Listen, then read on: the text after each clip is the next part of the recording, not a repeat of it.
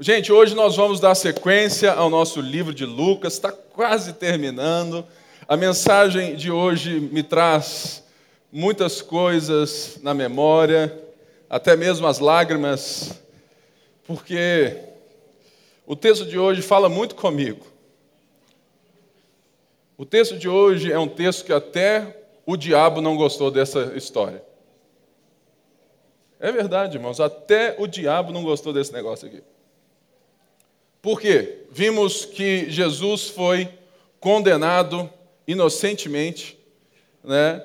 Mas Lucas nos mostra por meio dessa história um Jesus totalmente sóbrio, totalmente certo da sua missão.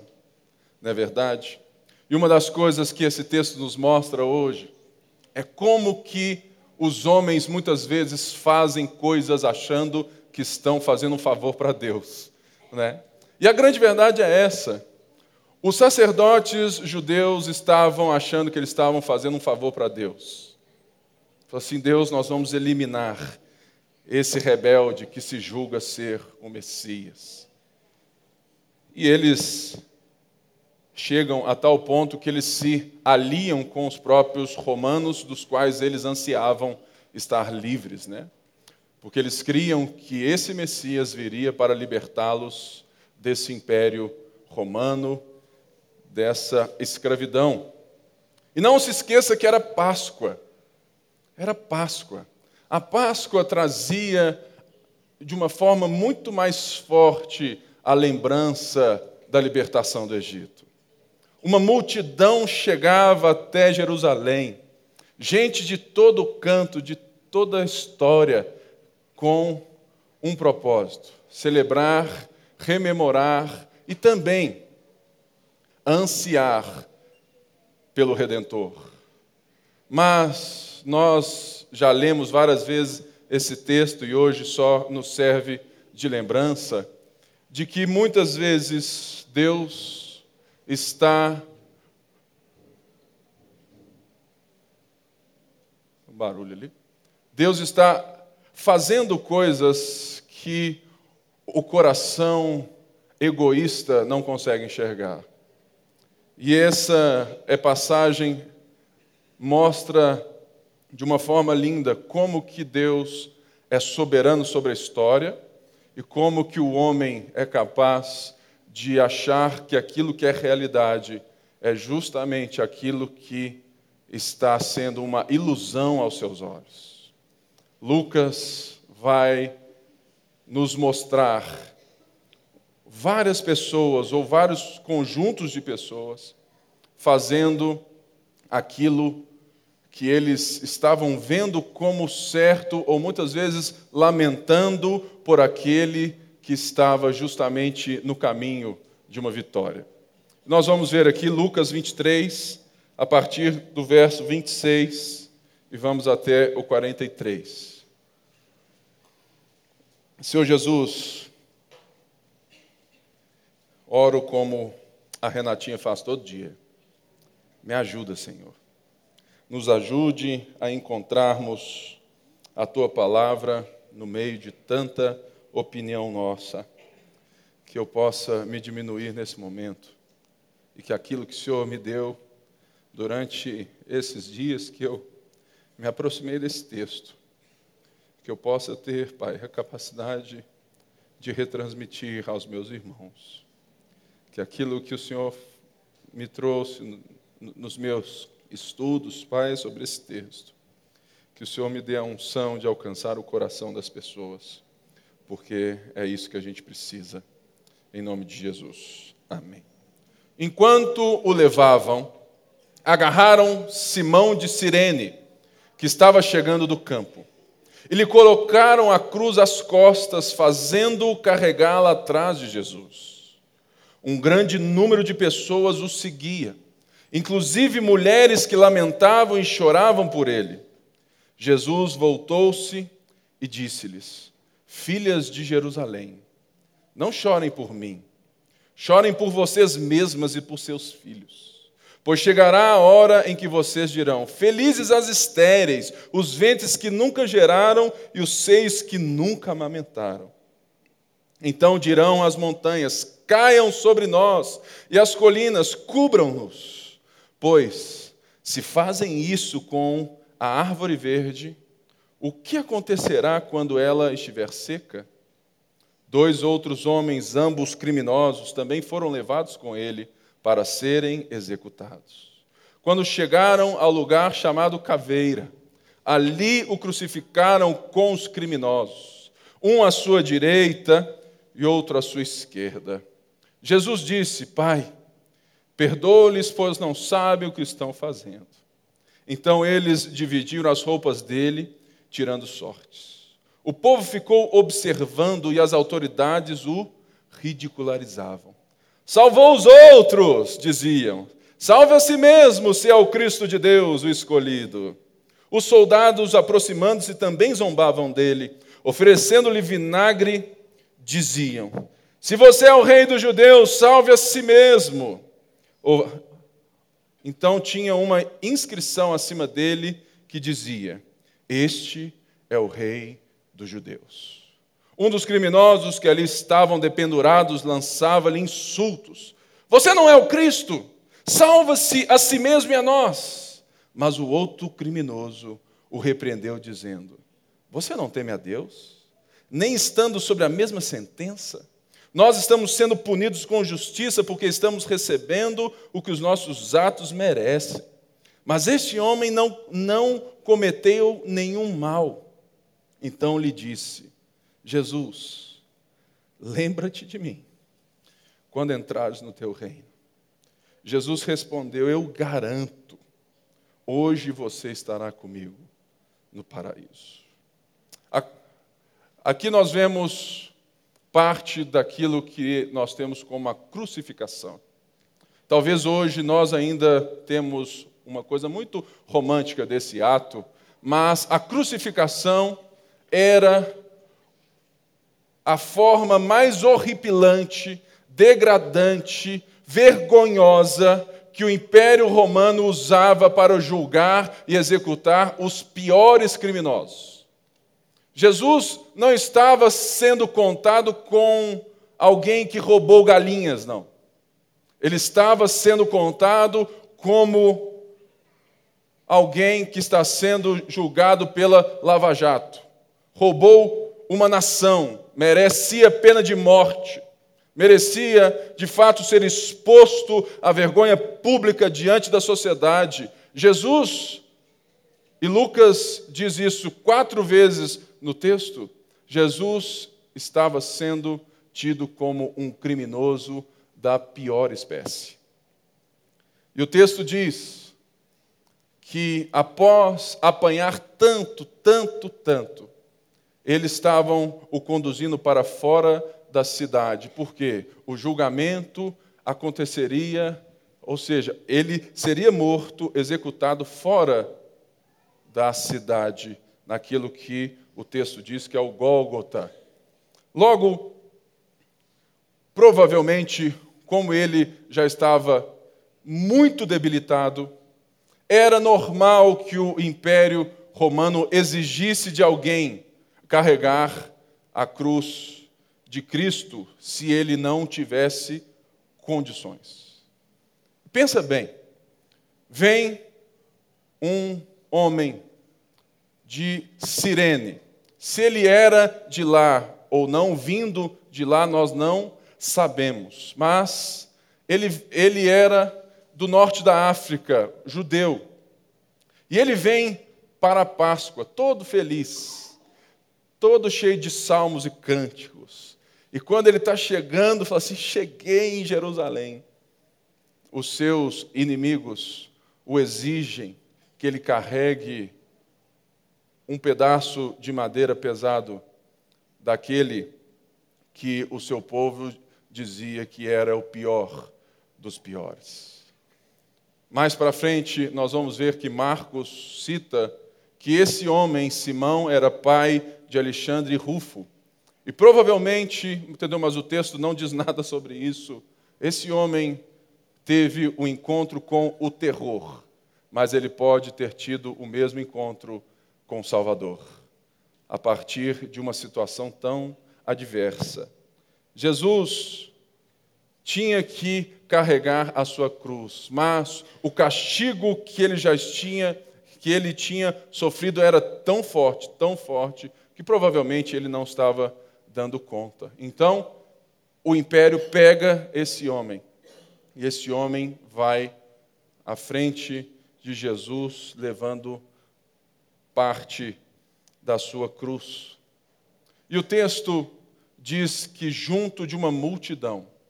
Gente, pensa que todo mundo estava lá para ver. Todo mundo que esperava um redentor estava ali. Estava ali, de fato, lembrando essa tão grande salvação no Egito. Essa multidão não era uma multidão qualquer, era uma multidão de gente que provavelmente, na sua maioria, esperava o Redentor. E o texto diz que, junto dessa multidão, tinham mulheres. É engraçado que Lucas sempre ressalta as mulheres. Nós não temos certeza se elas eram aquelas moças que choram né, por serem pagas, porque era muito normal, nós temos as moças que pranteavam nos lutos, ou se eram algumas mulheres que tinham apego por Jesus, mas não tinha a consciência da realidade.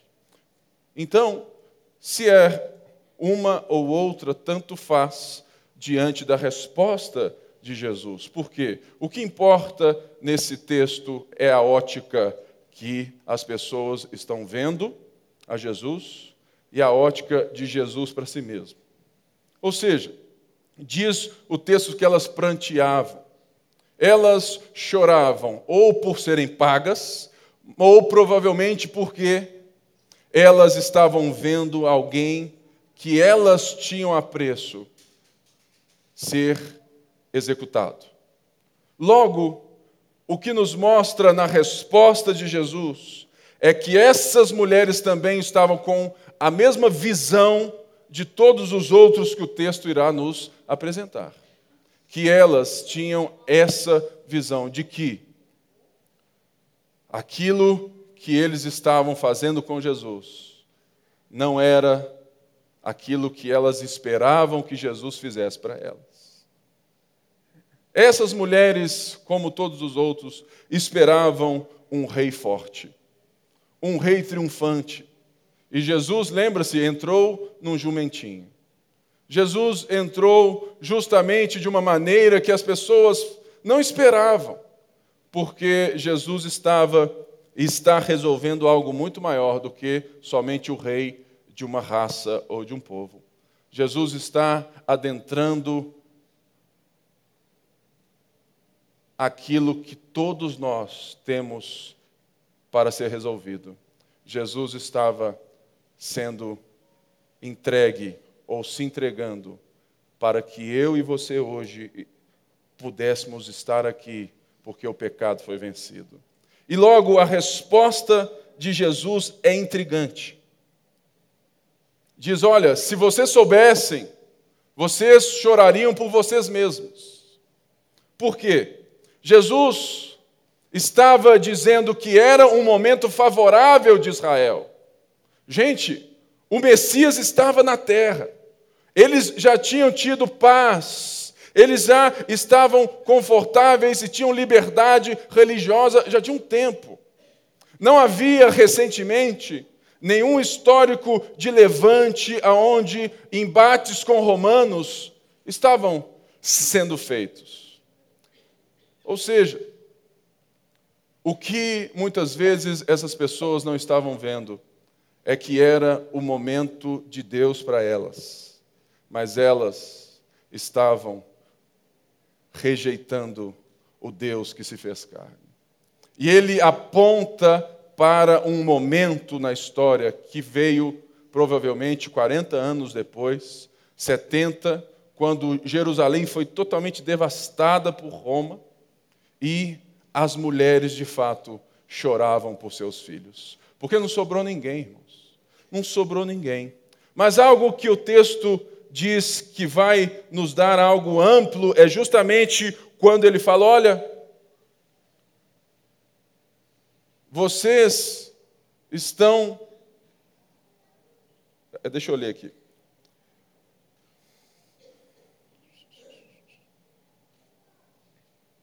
Pois se fazem isso com a árvore verde, o que acontecerá quando ela estiver seca? É justamente Jesus mostrando que esse momento era um momento onde Israel tinha vida.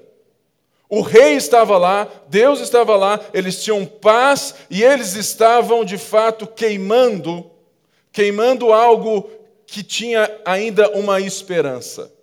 Porque no porvir, e nós já vimos isso porque nós estamos à frente da história, no porvir, em 70, Israel se tornou uma nação seca. Seca em qual sentido? De não ter mais uma esperança, uma vida para resistir. Para resistir aos os próprios ataques do império. Ou seja, irmãos, muitas vezes nós estamos chorando enquanto ainda existe esperança, enquanto a madeira ainda é verde porque nós não somos capazes de enxergar a circunstância a partir de Deus. Nós somos levados muitas vezes pelos líderes religiosos, pela multidão, e nós estamos como essas mulheres lamentando por algo que, na verdade, nos traria um crescimento, uma vitória, uma libertação. Sempre é que eu vejo alguém que tem dó dos outros, eu fico triste. Porque a dó, ela parte de um sentimento de diferença. Eu não preciso que ninguém tenha dó de mim. E eu não preciso ter dó de ninguém. Eu preciso ter compaixão. A dó é quando você se coloca um pouco distante da situação e você julga o outro como algo que, que você está numa situação melhor. Jesus diz isso: olha, não tenham dó de mim, tenham dó de vocês. Por quê? Porque eu sei para onde eu estou indo. Vocês choram e não sabem nem o que está acontecendo nesse momento, enquanto a madeira está verde. Enquanto existe esperança, enquanto eu estou aqui e eu vim por vocês e vocês estão queimando a vida. Essa madeira verde nos mostra justamente essa realidade que, irmãos, se você quer fazer fogo, madeira verde não rola. Por quê? Porque ela é úmida. Ela é úmida. A madeira verde é justamente quando ainda existe vida numa nação, em um povo. Israel estava de fato rejeitando um momento oportuno na vida, porque eles estavam julgando que aquele que estava ali não era o enviado de Deus. Justamente porque, irmãos? Porque toda vez que você tem dó, você não enxerga a você mesmo. Toda vez que nós temos dó das pessoas, é porque nós, nós não temos condição de olharmos honestamente para nós. E nos relacionamos com aquele criminoso de uma forma distante, achando que ele está sendo executado. Quando de fato as palavras de Jesus nos mostram que ele não está sendo executado, ele está se entregando. Falou: não chorem por mim, chorem por vocês. É nesses últimos dias eu tive muitas conversas sobre esse novo tempo na minha vida. Muita gente disse que eu estava dando um passo para trás. Já tinha a minha vida resolvida, a minha empresa tranquila. E chegaram para mim e falaram assim: Pipe, por que, que você vai se colocar como um funcionário? Irmãos, eu ouvi muita coisa, e ainda vou ouvir muito. Mas, o que eu peço a Deus é que eu enxergue uma realidade que essas mulheres não enxergavam. Muitas vezes, nós não queremos entrar nos tempos de Deus para nós porque nós temos medo de sofrer. Eu tenho medo de sofrer? Todo mundo tem.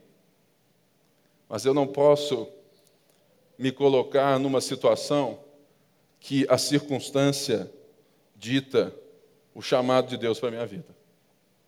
Logo, é semelhante, e é justamente nesse ponto que o texto fala tanto para mim. Por quê? Porque quando nós ainda temos essa madeira verde, ainda existe esperança para que você reconsidere a realidade. A grande verdade é que essas mulheres estavam vivendo uma matrix. Elas estavam vendo a própria vida a partir daquilo que mais nos faz enxergar tudo errado. Sempre que você enxerga a vida pelos óculos do ego, você não vai conseguir enxergar Deus no meio do sofrimento. E nem o Deus que sofre. Porque o que nós vemos aqui é justamente isso. Jesus totalmente detonado, gente, todo detonado, já com todo sangrando, debilitado a ponto de não conseguir carregar sua própria cruz. Jesus, tendo uma sobriedade tamanha de ainda cumprir a sua missão pela via dolorosa, a ponto de não se fechar em si mesmo, na sua dor, na sua dor corpórea, na sua dor física, e de olhar para essas mulheres e dizer: olha, ainda existe uma esperança. Porque vai chegar um dia que vocês vão falar assim: olha, cubram-se, cubram-se, venham as montanhas aqui, ou seja, me mata logo, eu quero, eu preciso parar de sofrer. E é, é, é trazendo isso para hoje, o tempo ainda é verde, porque Jesus ainda não consumou a sua obra, porque ainda existe esperança para que você pare de enxergar as coisas por dó e se entregue ao Deus que sofre por amor. Ainda existe um caminho na nossa história. E você só precisa de uma coisa. Você precisa enxergar que Jesus não está sendo acometido de nada. Ele somente está dentro da sua missão, se entregando por nós, enquanto a multidão, os religiosos estavam fazendo festa porque conseguiram matar o Mestre. E a gente vai ver isso agora também.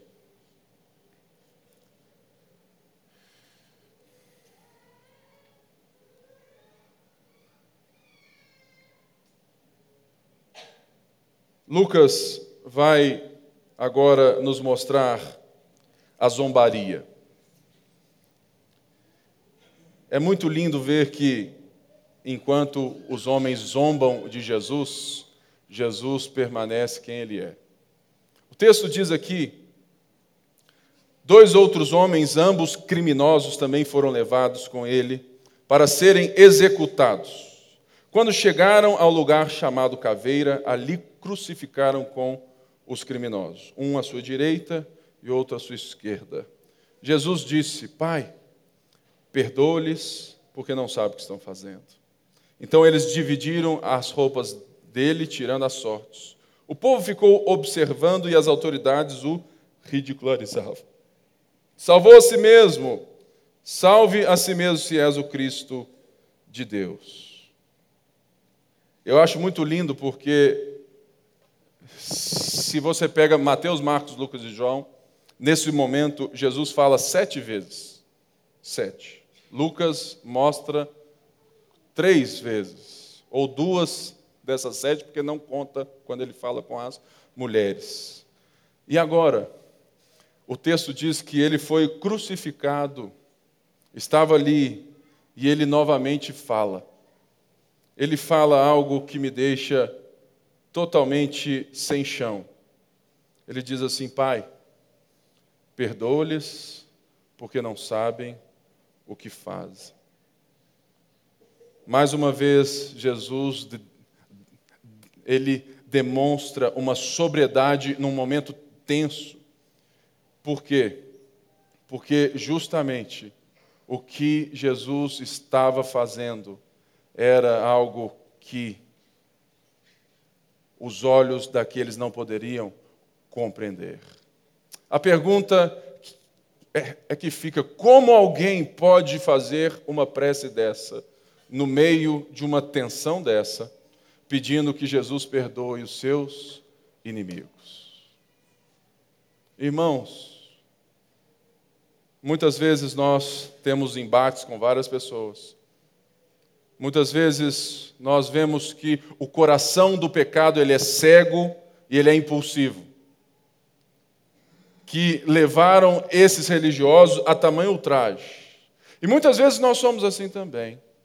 Em nome de Deus, nós somos impulsivos para decretar falência das pessoas. Alguém que é espiritual, maduro o bastante, é justamente alguém que, que entende essas palavras. Senhor, Pai, perdoa-lhes. Perdoa-lhes porque eles estão achando que estão fazendo algo certo. Ou seja, Pai, eu estou fazendo isso por eles também. E muitas das vezes nós continuamos com esse olhar cego da vida, enxergando uma coisa totalmente diferente. Irmãos, todo mundo aqui tem e vai ter muitos problemas na vida com outras pessoas. O que diferencia um cristão de um homem normal é a resposta que ele tem diante de Deus quando ele está de joelhos por essas pessoas. Será que hoje nós somos capazes de orar por aqueles que fomos brutalmente ofendidos? Será que hoje nós temos essa capacidade de ter a certeza que a nossa identidade não está sabe, sendo vista ou sendo feita a partir da circunstância, mas a partir de quem Deus é e da sua missão, porque é isso que Jesus está ali tranquilo, sofrendo, sofrendo, mas ele está consciente de que tudo aquilo, para ele, é apenas um caminho do amor. E ele fala assim: Deus, os perdoa. E o texto diz algo assim: eles lançaram a sorte as suas vestes, porque cumpre o Salmo 22. Eles zombaram dele, porque cumpre também o Salmo 22, e eles vão lhe oferecer o vinagre, que é o Salmo 69. A partir de então, agora é a hora do bullying. E é essa a parte do texto que eu mais quero enfatizar. Era a hora, irmãos, aonde Jesus estava ali sendo ridicularizado, zombado, mas nós vamos ver que a resposta dele é diferente. Ou seja, as autoridades ridicularizavam falando alto para os outros. Muitas vezes nós não temos a, a coragem de insultar de frente. Né? Então, é, pense bem: estava Jesus aqui, já na cruz, todo detonado, tinha um aqui e um aqui. Os religiosos estavam de, literalmente pagando de gatão. Por quê? Muita gente passava, estava fora da cidade, o povo vinha passando, muita gente observando, porque Lucas diz isso, que o povo observava, e eles tiravam onda falando alto. Falando alto, entendendo que eles tinham vencido a batalha com Jesus. Eles tinham derrotado o oponente, estavam o expondo publicamente, estavam fazendo aquilo em nome de Deus. E eles estavam zombando, falando uns aos outros. Jesus estava sendo ridicularizado por aqueles que deveriam ter levado aquela multidão até ele.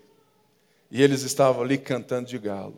E é por isso que eu falo que nem o diabo estava feliz. Sabe por quê, irmãos? O diabo tentou de tudo para tirar Jesus da cruz. A cruz é a derrota das trevas e não a vitória. A ponto de nós entendermos que esse texto nos explica que nem tudo de mal que você faz é o diabo. E que muita gente, você, sabe, muitas vezes nós vamos dar culpa ao diabo de coisas que são da natureza do homem. Deus tirou a mão e, e a impetuosidade do, do nosso pecado, a natureza do pecado, não foi o diabo que estava crucificando Jesus naquela cruz. Foi de fato a natureza do pecado que impetuosa levou homens religiosos a zombarem de Deus. Fala assim: olha só, nós resolvemos a nossa questão. Vamos ver quem tem mais autoridade nesse lugar. Mas, um outro tipo de gente também estava ali, que eram os soldados romanos. E os soldados romanos, muito espertos, não zombavam só de Jesus, zombavam dos judeus também. Por quê? Porque eles, eles falavam sim direto a Jesus: Se tu és o rei dos judeus, salva-se a si mesmo. Nessas duas frases, nós vamos ver também a última tentativa das trevas de tirar Jesus da sua missão. Mateus 4 vai relatar o mesmo tipo de tentação. Jesus não foi tentado para nada mais, nada menos do que olhar para si mesmo. Jesus diz: Se tu és o filho de Deus, transforme essas pedras em pães. Se tu és o filho de Deus, ou seja, se o Senhor é o Todo-Poderoso, se tu és o filho de Deus, então resolve, olha para si. E por mais que esses homens estavam achando, o diabo também, não contente, estava usando esses homens religiosos e soldados, mulheres e criminosos, para tentar interromper o propósito de Deus na vida do Salvador, tirá-lo da cruz. Irmãos, Jesus não estava ali sendo executado, ele estava ali se entregando por amor. A ponto de, em momento algum, olhar para si mesmo e de orar: Pai, perdoa esse povo. Esse povo que, que sabe e que está declamando quem eu sou. E o mais lindo é que os romanos tiram onda dos judeus quando eles dizem: Rei dos judeus. Por quê? Porque eles não só diziam isso, mas eles pregaram em cima da cruz de Cristo o título da sua condenação.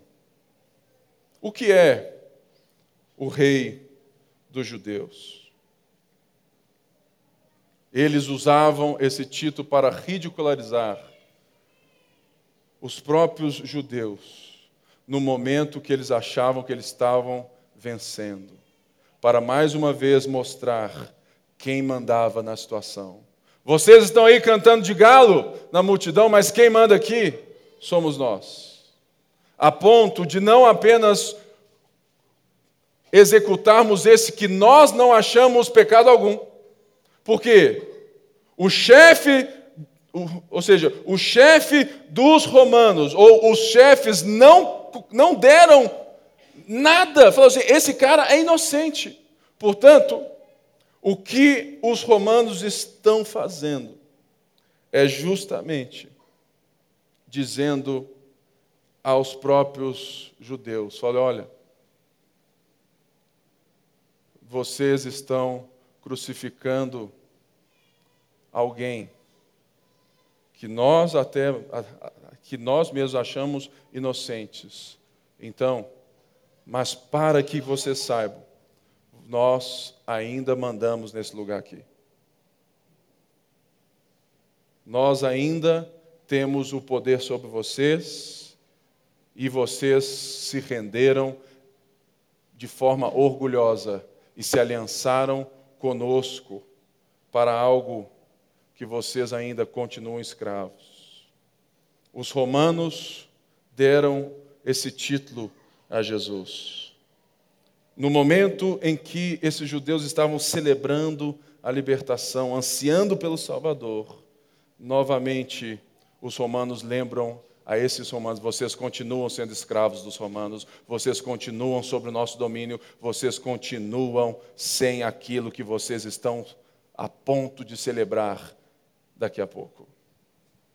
Sabe por quê, irmãos? Porque tudo aquilo que é feito pelo ego, tudo aquilo que é feito pelo impulso, tudo aquilo que é feito pela nossa natureza caída nos mantém escravos. Nos mantém escravos. E você pode ter certeza, vai ter uma situação na sua vida que você vai ser ridicularizado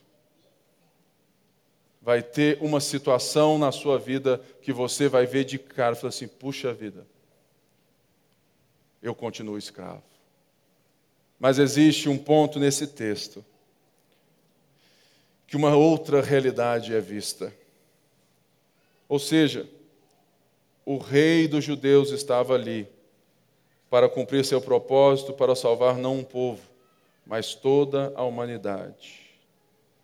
E o texto diz que se essas mulheres choravam, se os sacerdotes zombavam, se os soldados romanos ridicularizavam, um criminoso lhe insultava. Ou seja, todo mundo seguindo o fluxo, é?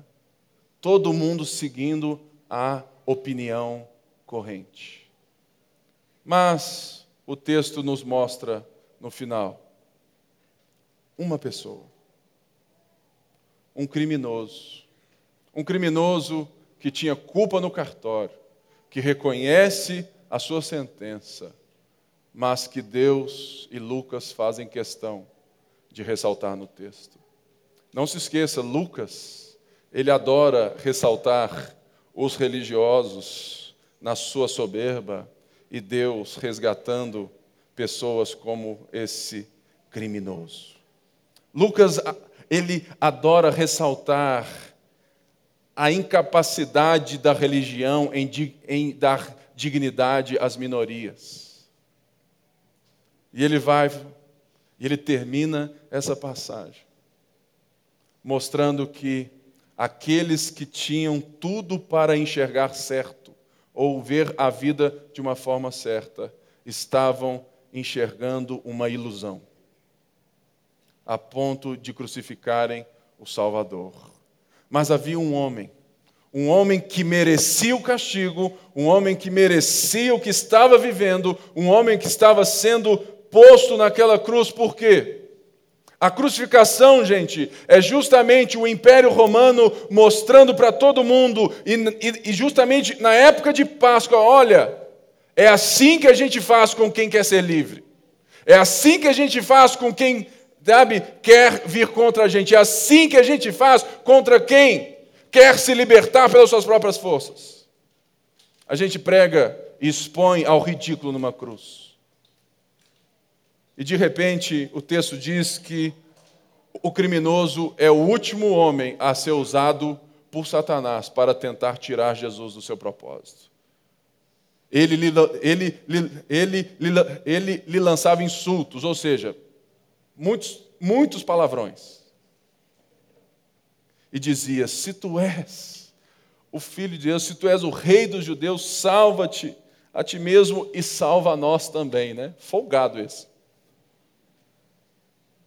É aí que está, irmãos. Jesus não salva quem não reconhece a sua culpa. O nosso problema é que muitas vezes nós somos como esse ladrão que quer que Deus resolva as nossas coisas, sem antes reconhecermos que temos culpa no cartório. O nosso problema é esse, irmãos, que, que nós somos como esses religiosos. Deus está sob os nossos domínios. Esse é o nosso problema. Ou seja, Deus resolve a sua situação e resolve a minha também.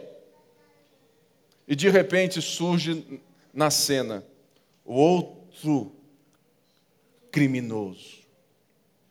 E fala assim, cara, você é maluco? Você é doido? Nós estamos aqui porque nós merecemos. Mas este homem não merece o que lhe está sendo acometido. E ele diz algo que é aquilo que todos nós temos que dizer um, dia da nossa vida.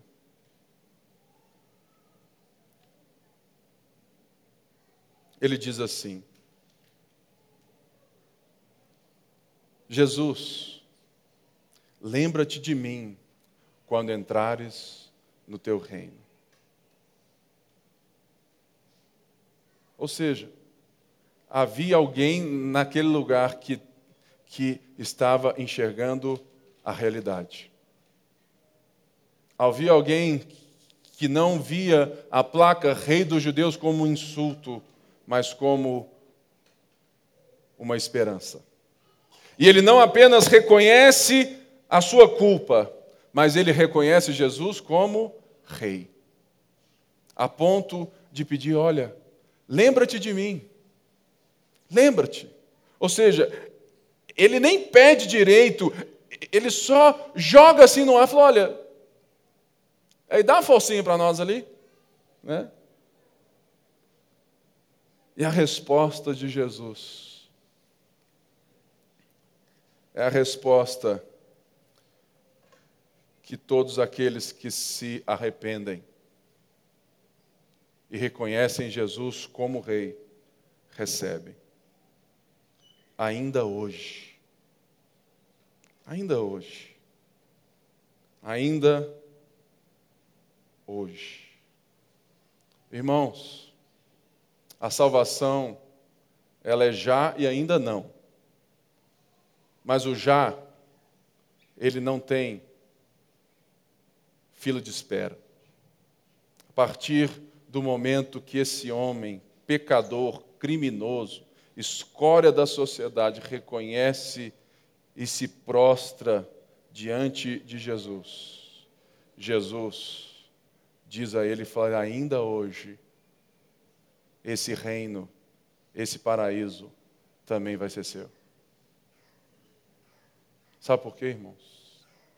A salvação não é como esses judeus estavam enxergando. Eles estavam achando que eles estavam fazendo favor para Deus, matando o rebelde de Nazaré, o galileu. A salvação, ela não vem por força, a salvação não vem por mérito, a salvação não vem por raça, a salvação não vem por status. O rico e o pobre estão perdidos do mesmo jeito. O preto e o branco estão perdidos do mesmo jeito. Somente quando nós enxergamos que aquele criminoso éramos nós. Éramos nós. Éramos nós que estávamos como a música do ACDC fala, estávamos na outro estado do inferno. Estava na highway to hell. Estávamos, sabe, com a quarta marcha passada, já estávamos sendo executados na cruz, mas do nosso lado existe um inocente, um inocente que não estava ali porque ele colocaram ali, ele se colocou ali. Para que você tenha a oportunidade de olhar, reconhecer e falar assim: olha, lembra-te de mim. E ele vira para mim e para você hoje, se você reconhece esse Jesus, se você vive nessa aliança, você recebe a mesma palavra ainda hoje ainda hoje estarás comigo no paraíso. Irmãos, o cara fez tudo errado. O cara viveu tudo errado. Mas por um momento, ele enxergou a realidade. E esse último, no último minuto do segundo tempo, Jesus não lembrou dele, Jesus o tomou para si. E essa é, é, a nossa realidade, querido. A, irmãos, a cruz, a cruz é a nossa vitória, irmãos. Jesus nos mostra quando ele fala que ele estava consciente de que ele não, está, ele não estava sendo colocado ali, ele se colocou ali para que você pudesse hoje dizer e se, e se reconhecer como criminoso. Dizer, Jesus, eu reconheço a minha incapacidade, a minha falta de mérito. Eu reconheço, Jesus, que eu não tenho como, por isso lembra-te de mim. Lembra-te de mim. E hoje a gente sai daqui desse culto na certeza de que é hoje. Hoje. O reino de Deus não tem fila de espera. O reino de Deus não tem como você pagar mais para entrar na área VIP, querido. O reino de Deus é realidade para todo mundo que reconhece, porque o reino de Deus é para todo mundo hoje. E o mais lindo é que Jesus nos mostra que ele está em algum lugar e que ele iria para algum lugar. Esse texto me faz crer, não apenas que nós seremos salvos, mas que aqueles que enfrentam a morte, ou se nós um dia enfrentarmos a morte, Jesus está em um lugar e nós estaremos com Ele ainda hoje. Por isso, você tem aí nas suas mãos aquilo que o texto está narrando. Você tem a representação de um corpo que o mundo dizia que ele era um criminoso, mas a nossa realidade diz que ele é o Salvador. Na sua mão, né, nós temos o suco de uva que, que dizia que o sangue daquele Galileu não tinha valor algum. E nós hoje dizemos que foi pelo sangue de Jesus que nós recebemos a salvação hoje. Por isso, eu peço que todos é, fiquem de pé agora e nós vamos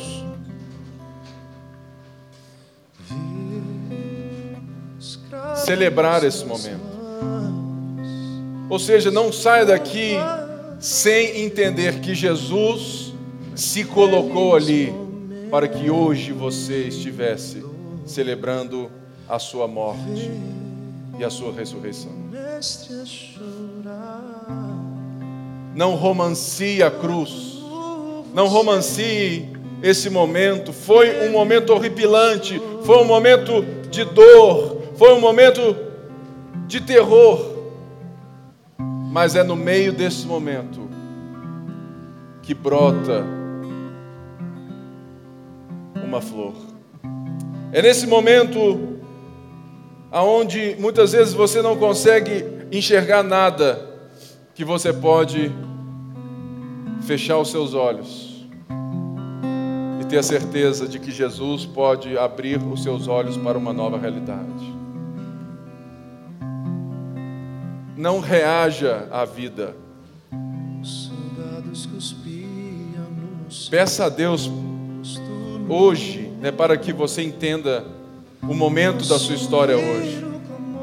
Porque Deus enxerga além da curva, porque Deus enxerga além da morte.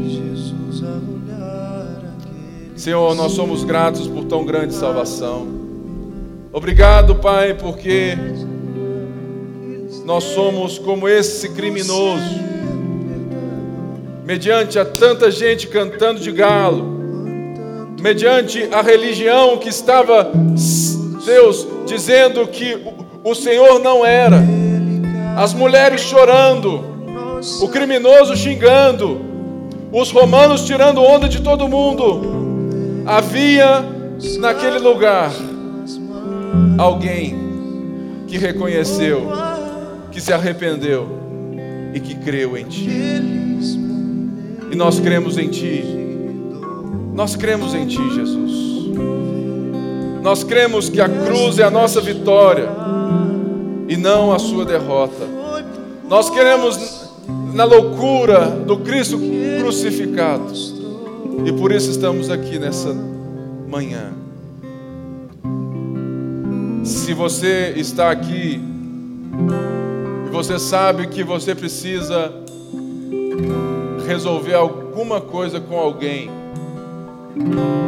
que após esse momento você se lembre que Jesus orou, Pai, perdoe-lhes porque não sabem o que estão fazendo. Perdoe, mesmo que alguém não te peça desculpas, porque você agora enxerga a vida por, por outra realidade. E eu quero te convidar a tomar essa ceia na certeza que Jesus é o nosso Salvador. Por isso, coma do pão e beba do cálice.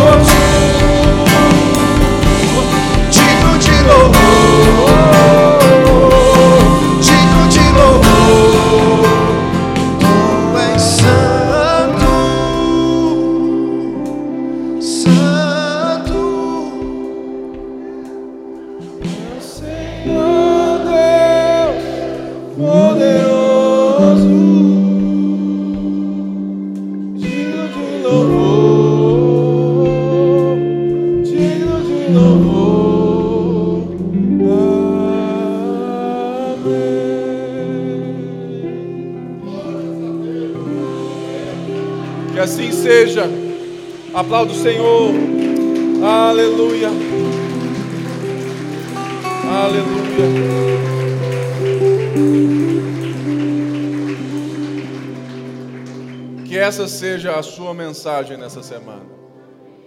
No próximo culto, pense alguém que precisa encontrar com Jesus e convide-o para a sua célula ou para o culto, porque nós somos chamados por Deus para replicar, para levar essa mensagem que nós recebemos hoje, que a cruz é a nossa vitória e não a derrota de Jesus. Deus te abençoe, vai na graça, vai na paz, uma semana maravilhosa. Senhor meu Deus, quando eu maravilhado fico a pensar nas obras de tuas mãos, o céu azul de estrelas pontilhar, o seu poder mostrando a criação. Então minha alma canta a ti, Senhor. Quão grande és tu, quão grande és tu.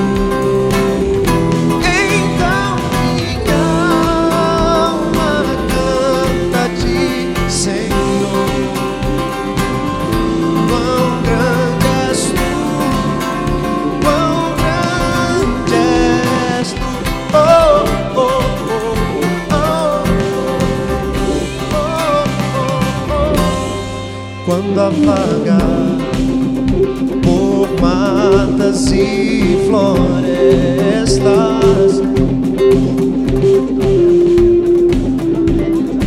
Negro só a cantar, cruzando os montes,